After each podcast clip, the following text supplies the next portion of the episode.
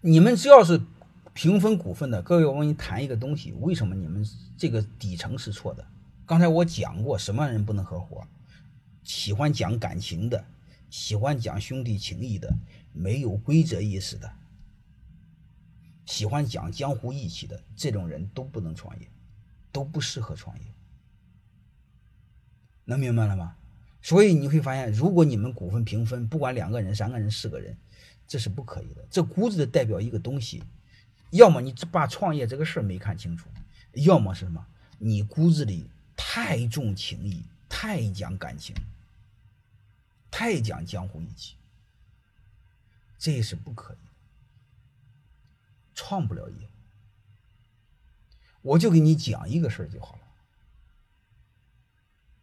真正做大事的人，你会发现，他是把情看得重，还是把理看得重？做大事的人是无情的。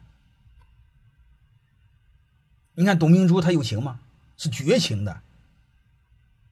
所以你要是讲这事儿，你会发现，小善失大恶，大善无情。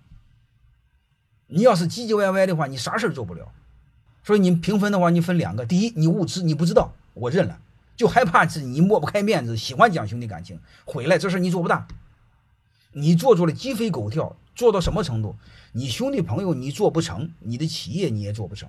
而且兄弟朋友你不但做不成，中国人还有一个熊毛病，一旦两个人闹掰，这辈子是敌人。